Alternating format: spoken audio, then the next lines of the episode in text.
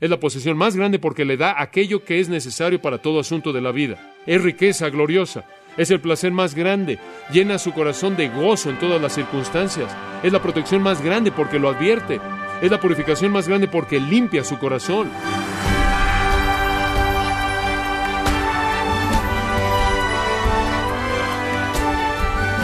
Gracias por acompañarnos en su programa Gracias a vosotros con el pastor John MacArthur. Así como para algunos es difícil imaginar una vida sin electricidad, automóviles y teléfonos inteligentes, para otros es imposible concebir un mundo sin libros de autoayuda y psicología para tratar sus problemas emocionales y también espirituales. La pregunta es, ¿Hasta qué punto puede usted depender de la psicología y de otras filosofías hechas por el hombre para enfrentar los problemas personales y espirituales? La respuesta que John MacArthur le dará en la próxima media hora podrían sorprenderlo. Esto es parte de la serie La suficiencia de las Escrituras, aquí en Gracia a vosotros. Tengo por hábito de vez en cuando el disfrutar la lectura de los puritanos y saco un libro de los puritanos de mi repisa y me siento en mi silla en mi estudio y leo. Y estaba leyendo la gran sección de Thomas Watson acerca de las escrituras, y él incluyó una declaración, una afirmación que pensé que era apropiada para nosotros, y él dijo lo siguiente, y cito, el diablo y sus agentes han estado soplando contra la luz de las escrituras, pero nunca han podido apagarla una señal clara de que fue encendida por el cielo. Fin de la cita. Tengo la convicción de que un grupo bastante raro parece estar soplando en contra de las escrituras, tratando de apagar su luz. Y lo que me parece sorprendente acerca del ataque, y es lo que más me preocupa acerca de la palabra de Dios, es que parece estar viniendo por parte de aquellos, no que niegan que es la palabra de Dios, sino por parte de aquellos que afirman que lo es. Me parece que una de las amenazas más sutiles y peligrosas que enfrenta la palabra de Dios viene de adentro de la categoría del cristianismo evangélico, por parte de personas que dicen creer que la Biblia es la palabra de Dios, pero realmente manifiestan una falta de confianza en su suficiencia y de esta manera hablan mal de la palabra de Dios. Leer la palabra, enseñar la palabra, proclamar la palabra, obedecer la palabra, vivirla, no parece para muchos ser suficiente para asuntos de vida y conducta dentro de la dimensión espiritual. Y me imagino que estas personas están desarrollando lo que ellos creen que es una especie de estructura necesaria para poder detener la Biblia y evitar que se caiga. Quizás creen que necesita algún tipo de transfusión para darle el poder que parece carecer por sí misma. Y yo creo, como lo señalé la última vez, que este es un pecado abierto contra Dios y contra su palabra, y manifiesta una seria falta de confianza en la suficiencia de las escrituras. Como señalé la última vez, el movimiento casi masivo en la iglesia evangélica hacia la psicología como un medio de resolver los problemas del hombre, la búsqueda de la metodología, del crecimiento en los patrones, siguiendo los patrones del mundo de los negocios, la estructura corporativa, la demanda de poder político como la clave para el avivamiento, como algunos están diciendo, el clamor por milagros y señales y maravillas y nuevas revelaciones y actividades sobrenaturales, la perversión del Evangelio simple y la verdadera palabra de Dios, convertida en una especie de evangelio moderno de la prosperidad, indulgencia, sensualidad y éxito propagado por celebridades que supuestamente tienen una gran capacidad de alcanzar a la gente, lo cual la palabra simple nunca podría alcanzar todo esto manifiesta no solo una mundanalidad horrible en la iglesia, sino también una terrible perspectiva bastante débil de las escrituras. Me ha forzado a hacer la pregunta, ¿acaso es la Biblia realmente suficiente para asuntos de vida espiritual? ¿Es suficiente para el pueblo de Dios y para todos los recursos necesarios para vivir en plenitud en la voluntad de Dios? ¿O necesitamos conceder que la Biblia tiene más bien alguna limitación obvia que sólo puede ser vencida por la sabiduría y la técnica desarrollada por personas bien intencionadas que quieren ayudarle a Dios un poco? Ahora, para responder la pregunta de la suficiencia escritural, quiero que me acompañe al Salmo 19, el cual creo que es el tratado más conciso y directo de la suficiencia de las escrituras en toda la palabra de Dios. Ahora, en el Salmo 19, a manera de introducción general, tiene la intención de expresarnos la importancia de la revelación de Dios. En primer lugar, en los versículos 1 al 6 leemos de la revelación de Dios en la naturaleza. Dios se ha revelado a sí mismo en los cielos, dice el versículo 1, los cuales declaran su gloria en el firmamento, todos los cuerpos estelares, los cuales demuestran la obra de sus manos. Procede a hablar acerca del movimiento del Sol y su curso maravilloso en órbita por todo el universo. Todo eso y todo eso es simbólico de la revelación natural, lo que los teólogos durante años han llamado la revelación general. Dios se ha revelado en su creación, en gran parte como Romanos 1, las cosas que vemos nos revelan que hay un Dios y que es eminentemente poderoso. Pero hay inclusive una revelación más específica en su palabra, en lo cual se concentra el salmista en el versículo 7, y en la segunda mitad del Salmo del 7 al 14, el enfoque se encuentra en la revelación especial, la revelación de Dios en las sagradas escrituras. Y eso es lo que queremos estudiar, y lo encontramos en los versículos 7 al 14, y aquí encontramos la suficiencia de las escrituras. De hecho, quisiera señalarle tres cosas, la suficiencia de las escrituras, el valor de las escrituras y finalmente el compromiso con las escrituras. Permítame decir antes de que entremos en profundidad, quiero que escuche con mucha atención, es necesario que cubra mucho material en cierta manera rápidamente y quiero que esté en sintonía conmigo y esté pensando, porque realmente creo que este es un mensaje fundamental para nuestro compromiso con la palabra de Dios. Ahora, para comenzar, Veamos la suficiencia de las Escrituras, versículos 7 al 9, y sígame conforme leo. La ley de Jehová es perfecta, que convierte el alma. El testimonio de Jehová es fiel, que hace sabio al sencillo. Los mandamientos de Jehová son rectos, que alegran el corazón. El precepto de Jehová es puro, que alumbra los ojos. El temor de Jehová es limpio, que permanece para siempre. Los juicios de Jehová son verdad, todos justos. Ahora quiero que observe por un momento la estructura de esos tres versículos hay seis líneas de pensamiento y cada una de esas seis líneas tiene tres elementos. Tiene un título para la palabra de Dios, una característica de la palabra de Dios y un beneficio de la palabra de Dios. Los títulos son, las escrituras son llamadas la ley, el testimonio, los mandamientos, el precepto, el temor, los juicios. Todos esos son sinónimos de las escrituras. Sus características son, es perfecta, es fiel, rectos, es puro, limpio y verdad. Sus seis beneficios son convierte el alma, hace sabio al sencillo, alegran el corazón, alumbra los ojos, permanece para siempre, y son todos justos. Esto es, provee recursos espirituales completos. Ahora, en esos tres versículos, de manera coherente con la inteligencia infinita de la mente infinita de Dios, usted tiene una afirmación absolutamente amplia que está por encima de cualquier otra acerca de las Escrituras, reducida a unas cuantas palabras. La magnitud de esta sección de las Escrituras nos lleva más allá de nuestra capacidad. Quiero que observe otro elemento, otro elemento sextuple. Seis veces en estos tres versículos leemos de Jehová, la ley de Jehová, el testimonio de Jehová, los mandamientos de Jehová, el precepto de Jehová, el temor de Jehová, los juicios de Jehová. De nuevo, Señalamos que esto entonces representa aquello que procede de Dios. Seis veces el nombre de pacto de Dios Yahweh es usado para identificar la fuente de la palabra suficiente. Ahora, entonces tenemos aquí en el Salmo 19, a través del salmista, el testimonio mismo de Dios acerca de la suficiencia de las Escrituras para toda necesidad espiritual. Ahora veamos estos seis. Número uno, en el versículo siete. La ley de Jehová es perfecta, que convierte el alma. Ahora, el primer título para las escrituras es la ley. Y eso nos da un énfasis de la palabra de Dios. La palabra es Torah y básicamente significa enseñanza bíblica o divina. Apunta a la enseñanza o a la naturaleza didáctica de las escrituras. Es Dios instruyendo al hombre. El término se refiere a instrucción. Identifica las escrituras como doctrina entregadas por parte de Dios al hombre. Tiene en mente instrucción divina en relación con el credo, esto es lo que creemos, en relación a lo que somos y en relación a la conducta, esto es lo que hacemos. Es una explicación completa de las instrucciones de Dios para la vida del hombre. Es enseñanza de Dios para la vida.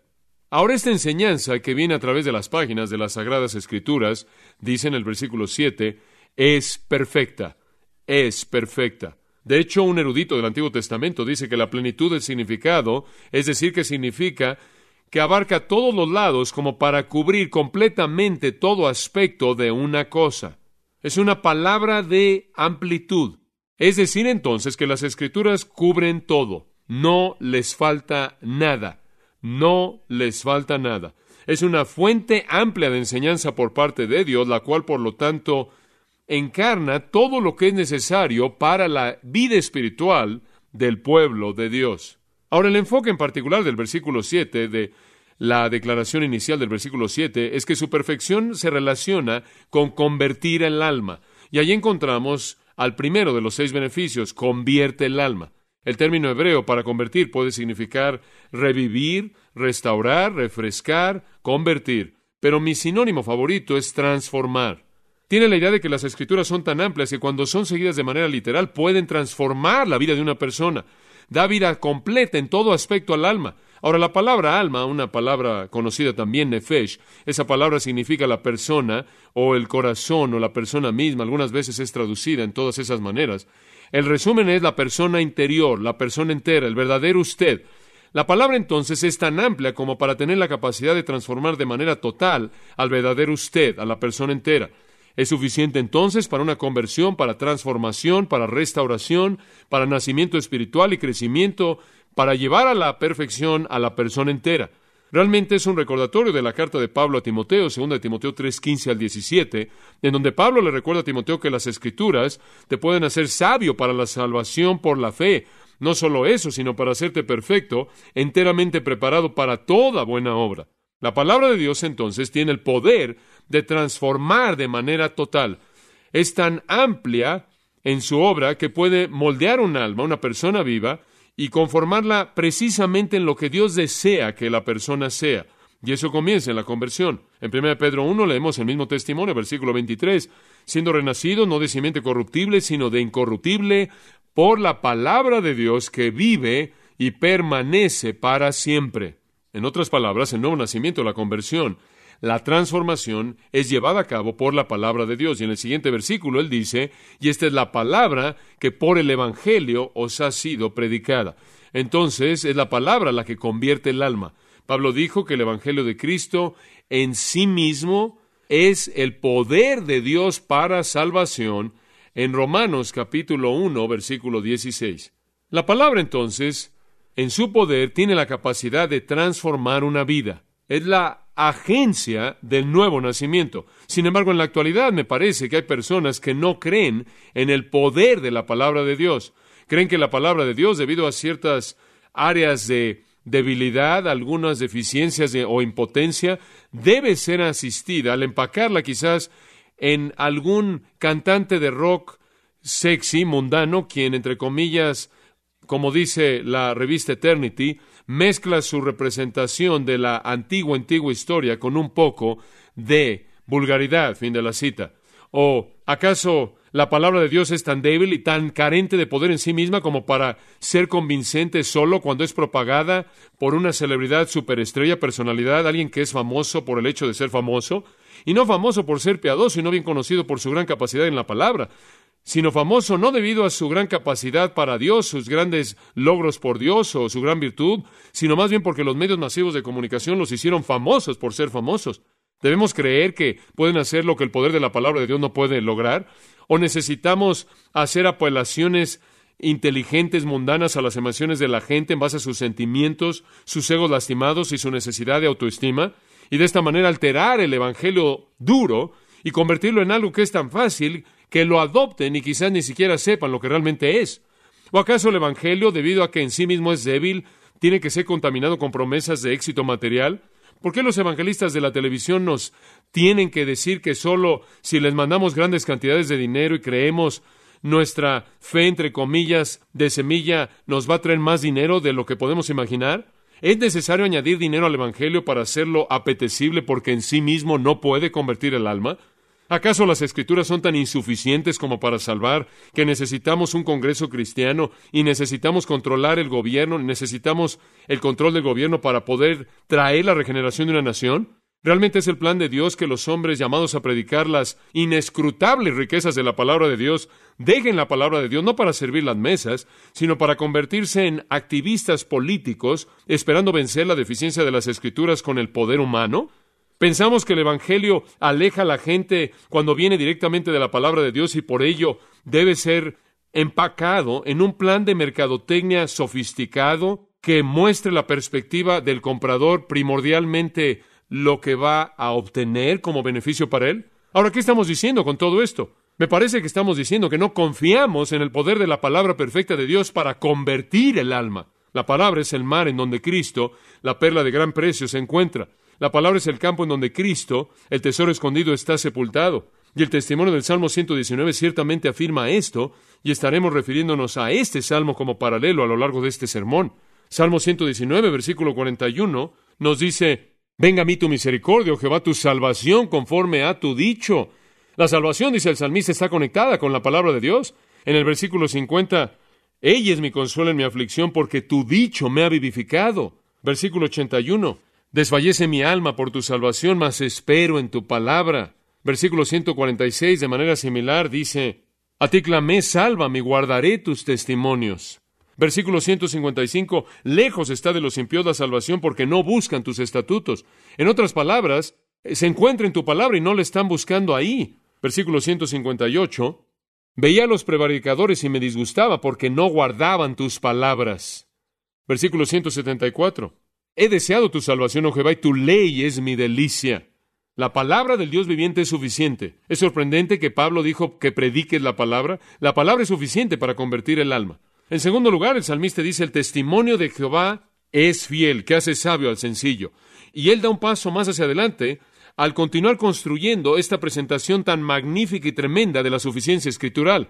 Él usa la palabra testimonio, la cual ve la palabra de Dios no como instrucción divina, sino como testimonio divino. Es Dios dando testimonio acerca de quién es Él y lo que Él demanda. Entonces, conforme usted ve el testimonio de Dios mismo, en la palabra de Dios, usted encuentra que su testimonio, dice el salmista, es fiel. De nuevo, en contraste con las nociones de los hombres que son inseguras, cambiables, que no son fiables, la palabra del Dios viviente es segura y la palabra significa inamovible digna de ser confiada y confiable. La palabra entonces provee un cimiento sobre la cual la vida y el destino eterno puede ser construido sin titubeo alguno.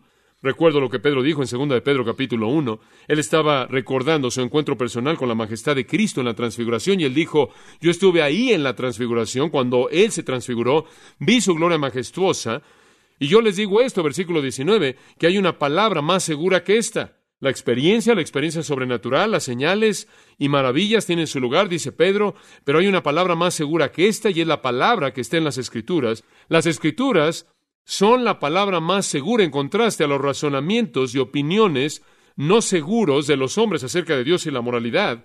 ¿Y cuál es su beneficio? Observe de nuevo, su beneficio es que hace sabio al sencillo.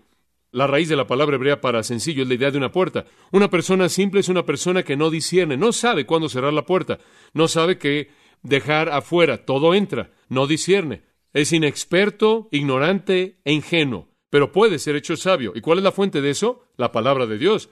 Las escrituras toman a los ingenuos, a los que no disciernen, a los inexpertos, y le trae ese individuo sabiduría. Me encanta la palabra sabio, es una palabra hebrea rica. Básicamente significa estar capacitado en el arte de la vida piadosa, estar capacitado en los asuntos de la vida práctica, es dominar el arte de la vida diaria alcanzada mediante el conocimiento y aplicación de la palabra de Dios. Y por cierto, en las escrituras Dios es siempre la fuente. Es esa sabiduría la cual dice Santiago es de arriba. Y el Antiguo Testamento realmente define esto como la capacidad de tomar buenas decisiones acerca de cosas correctas en los momentos correctos en la vida. Y aquí está una promesa maravillosa. La palabra de Dios puede tomar a una persona ingenua, inexperta, que no discierne, que no está informada, que es ignorante, y llevarles o traerles tal sabiduría que pueden vivir una vida piadosa de acuerdo con la voluntad de Dios. Esto es a través de la palabra de Dios. Es la fuente que provee todo lo que es necesario para aplicar la voluntad de Dios a la vida diaria. ¿Debemos creer que la palabra de Dios no es suficiente entonces? Debemos creer que encontramos en los recursos humanos que nos rodean de la sociología, psicología, filosofía y sabiduría humana lo que reemplaza la deficiencia en la palabra de Dios. ¿Realmente es necesario que los predicadores salgan de la Biblia para que, entre comillas, hagan de la verdad relevante y práctica como con tanta frecuencia escucho? Escuche, el testimonio de Dios mismo es que su palabra es suficiente para ser del más simple sabio en el asunto del arte de vivir la vida en la voluntad de Dios. Y escuche de nuevo el maravilloso testimonio del Salmo 19, como conforme en ese gran, gran salmo de tributo a la palabra de Dios, el salmista dice en el versículo 27, Hazme entender el camino de tus mandamientos para que medite en tus maravillas. En otras palabras, él está pidiendo a Dios que le enseñe, porque Dios conoce el camino correcto por el que debe andar, el camino correcto, la manera correcta de vivir. Versículo 34, dame entendimiento y guardaré tu ley, y la cumpliré de todo corazón. Es la fuente de sabiduría. Versículo 66, enséñame buen sentido y sabiduría, porque tus mandamientos he creído. Versículo 98 al 100, me has hecho más sabio que mis enemigos con tus mandamientos, porque siempre están conmigo. Más que todos mis enseñadores he entendido, porque tus testimonios son mi meditación. Tengo más entendimiento que todos aquellos que propagan el conocimiento humano. Más que los viejos he entendido, porque he guardado tus mandamientos. En el versículo 104, de tus mandamientos he adquirido inteligencia, por tanto he aborrecido todo camino de mentira en el versículo 125. Tu siervo soy yo, tu siervo soy yo, dame entendimiento para conocer tus testimonios. Versículo 169. Llegue mi clamor delante de ti, oh Jehová, dame entendimiento conforme a tu palabra. Como puede ver, el salmista sabía que la fuente de sabiduría estaba en la palabra de Dios. ¿Las escrituras son suficientes? Son suficientes para transformar el alma, son suficientes para traer sabiduría perfecta en el área de la vida diaria para la gloria de Dios. En tercer lugar, ¿sería tan amable en ver el versículo 8 del Salmo 19? Los mandamientos de Jehová son rectos que alegran el corazón. ¿A dónde va un creyente para encontrar gozo? ¿A dónde va un creyente para encontrar alivio, felicidad, liberación de la tristeza, ansiedad y depresión? ¿A dónde va un creyente? ¿Dónde está el recurso? El testimonio del salmista es la palabra de Dios. Es la palabra la que alegra el corazón. El término aquí para las escrituras es la palabra mandamientos. No significa enseñanza divina, sin embargo, en un sentido incluye enseñanza divina. Tiene la idea no de testimonio divino específicamente, aunque incluye eso, pero más la idea de principios divinos, preceptos divinos, guías divinas. Las escrituras están llenas de guías para vivir por parte de Dios. Ahora observe lo que son, dice en el versículo 8. Son rectos. Esto quiere decir que muestran el camino verdadero, le dan la guía verdadera, la guía correcta, lo guían en el camino apropiado para llevarlo al entendimiento verdadero. ¿Qué cosa tan maravillosa es esa? Digo, para aquellos de nosotros que hemos sido cristianos durante mucho tiempo, tratar de pensar atrás y ver cómo fue cuando usted tenía que trazar su propio curso sin conocimiento de lo que tenía que hacer. ¿Qué legado tenemos en la palabra de Dios presentándonos un camino verdadero? No se nos ha dejado sin un mapa y una brújula. No se nos ha dejado sin principios para la vida. No se nos deja divagando ahí en una neblina de opinión humana. Tenemos una palabra verdadera que seguir y el resultado de eso es que caminamos en un camino correcto que alegre el corazón. Yo creo que el verdadero gozo viene de seguir la palabra de Dios, de aplicar sus principios, de andar en sus preceptos y en su camino. Jeremías, en medio de estrés humano tremendo, rechazo de su mensaje, rechazo de su persona, el desastre cayendo en su nación entera, dio un gran testimonio del gozo que viene a través de la palabra de Dios en el capítulo 15 de su profecía. Versículo 16, cuando él dijo, fueron halladas tus palabras por mí, yo las comí, y tu palabra me fue por gozo y regocijo de mi corazón. Y Juan escribe en su epístola, en 1 Juan 1.4, estas cosas os he escrito para que vuestro gozo sea que cumplido. La palabra de Dios da testimonio del hecho de que es la fuente de gozo. Y cuando usted camina en obediencia a la voluntad de Dios y se mueve en ese camino correcto, alegra el corazón. Necesitamos tener voces del cielo y pláticas con ángeles y experiencias y milagros sobrenaturales. Y necesitamos depender de la ciencia mística de la mente para ser guiados por Dios y encontrar el gozo pleno. No podemos seguir su palabra. Aquellos que pueden estar deprimidos o ansiosos o temerosos o dudando sin saber qué, en qué dirección ir, si no están sufriendo quizás por algún problema físico o enfermedad, no pueden ellos volverse a la palabra de Dios para encontrar la solución y la respuesta y la guía y la dirección que convierte su tristeza en gozo. Yo creo que el testimonio de las Escrituras es que nuestro verdadero placer y deleite viene de seguir el camino presentado por la palabra de Dios. y no de buscar de manera egoísta la autoestima, la satisfacción personal y las búsquedas personales. De hecho, me temo que la gente que huye de la palabra de Dios a los psiquiatras del mundo y a fuentes que el mundo ofrece y a todas las cosas materiales en el mundo, se alejan del gozo, no se acercan al gozo. Encuentran menos de lo que pensaban que iban a encontrar y se encuentran más lejos de la fuente de lo que estaban antes de que se alejaran. El testimonio de las escrituras mismas es que es una fuente, de hecho, la fuente del gozo del creyente.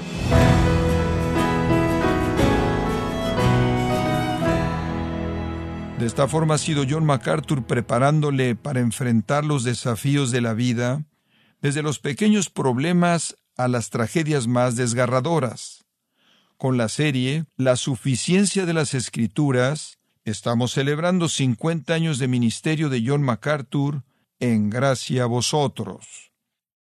Estimado oyente, permítame compartirle esta carta que nos envió Eduardo Silva Medina, de Venezuela, y dice lo siguiente. Buenas tardes, hermanos, un gusto poder escribirles. Sigo los ministerios del pastor John MacArthur desde hace unos años a través del Internet y de sus libros que han sido una bendición grande en mi vida por la manera en la que predica fiel y expositivamente.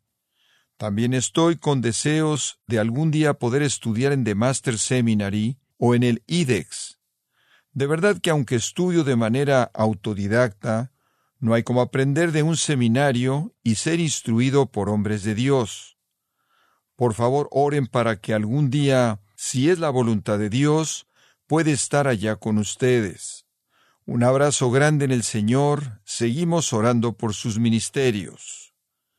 Bueno, agradecemos a Eduardo Silva Medina, de Venezuela, por su carta, la cual nos alienta a saber cómo Dios está obrando en nuestros oyentes a través de lo que hace la palabra de Dios con gracia a vosotros. También le comento que puede descargar los sermones de esta serie, así como todos aquellos mensajes que he escuchado en días, semanas o meses anteriores, en gracia.org. Si tiene alguna pregunta o desea conocer más de nuestro ministerio, como son todos los libros del pastor John MacArthur en español, o los sermones en CD, que también usted puede adquirir, escríbanos y por favor mencione la estación de radio por medio de la cual usted nos escucha en gracia a vosotros. Es importante conocer no solo el país y ciudad de donde usted nos escucha, sino también la radio.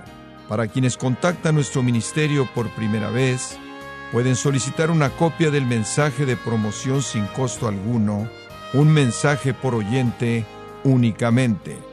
Si usted vive en los Estados Unidos o Puerto Rico, escríbanos a Gracia Vosotros, P.O. Box 4000, Panorama City, California 91412. O puede escribirnos a través del siguiente correo electrónico radio arroba bueno, en nombre del pastor John MacArthur, de nuestro redactor Rubén Rocha y del personal de este organismo, le damos las gracias por su tiempo y sintonía, invitándole a que nos acompañe en la próxima edición y juntos continuar desatando la verdad de Dios un versículo a la vez, aquí en Gracia a Vosotros.